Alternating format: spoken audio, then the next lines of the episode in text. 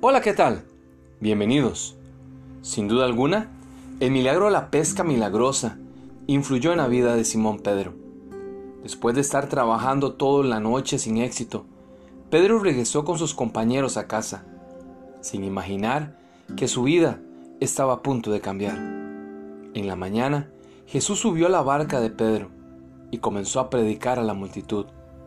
Lucas, el capítulo 5, versículo 4 en adelante dice, cuando terminó de hablar, dijo a Simón, Boga mar adentro, y echad vuestras redes para pescar. Respondiendo Simón le dijo, Maestro, toda la noche hemos estado trabajando, y nada hemos pescado, mas en tu palabra echaré la red. Y habiéndolo hecho, encerraron gran cantidad de peces, y su red se rompía. Simón Pedro había sido desafiado por Jesús él era el experto pescador. Sabía dónde pescar, a qué hora pescar y cómo pescar. La fatiga y la decepción de haber estado tirando la red toda la noche podía haber llenado su corazón de duda. Pero al mandato de Jesús de tirar la red, Pedro comprendió que ahora ya no dependía de él, que a partir de ese momento dependía de la misericordia de Jesús.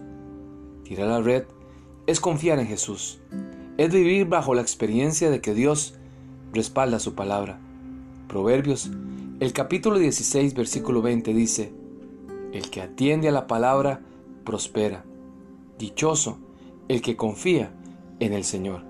Soy Hugo Olivas y le deseo grandes bendiciones.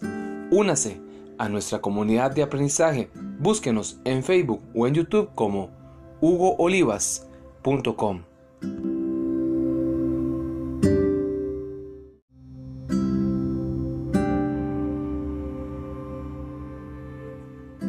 Hola, ¿qué tal? Bienvenidos. Dios ha dotado al ser humano de emociones. Existe lo que se conocen como emociones básicas. Miedo, rabia, alegría y tristeza. Son vivencias comunes en todas las personas.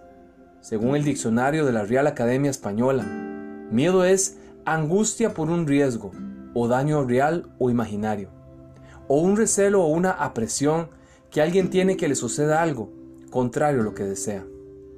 El Salmo 56.3 dice, Cuando siento miedo, pongo en ti mi confianza.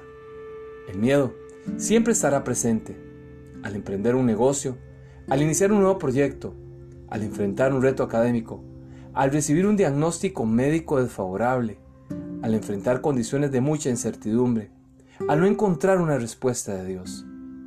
El sentir miedo es natural. Después de haber pecado, Adán y Eva se escondieron de Dios porque tenían miedo. El profeta Elías tuvo miedo de Jezabel y corrió para salvar su vida. Moisés se cubrió la cara pues tuvo miedo de mirar a Dios. Dios conocía los retos que su siervo Josué tendría que enfrentar a liderar su pueblo. El mismo Dios lo fortalece diciendo, Ya te lo he ordenado, sé fuerte y valiente. No tengas miedo ni te desanimes, porque el Señor tu Dios te acompañará donde quiera que vayas. Así como Josué, Dios nos anima diciendo, no tengas miedo ni te desanimes, porque el Señor tu Dios te acompañará a donde quiera que vayas. Soy Hugo Olivas y le deseo grandes bendiciones. Únase a nuestra comunidad de aprendizaje. Búsquenos en Facebook o en YouTube como hugoolivas.com.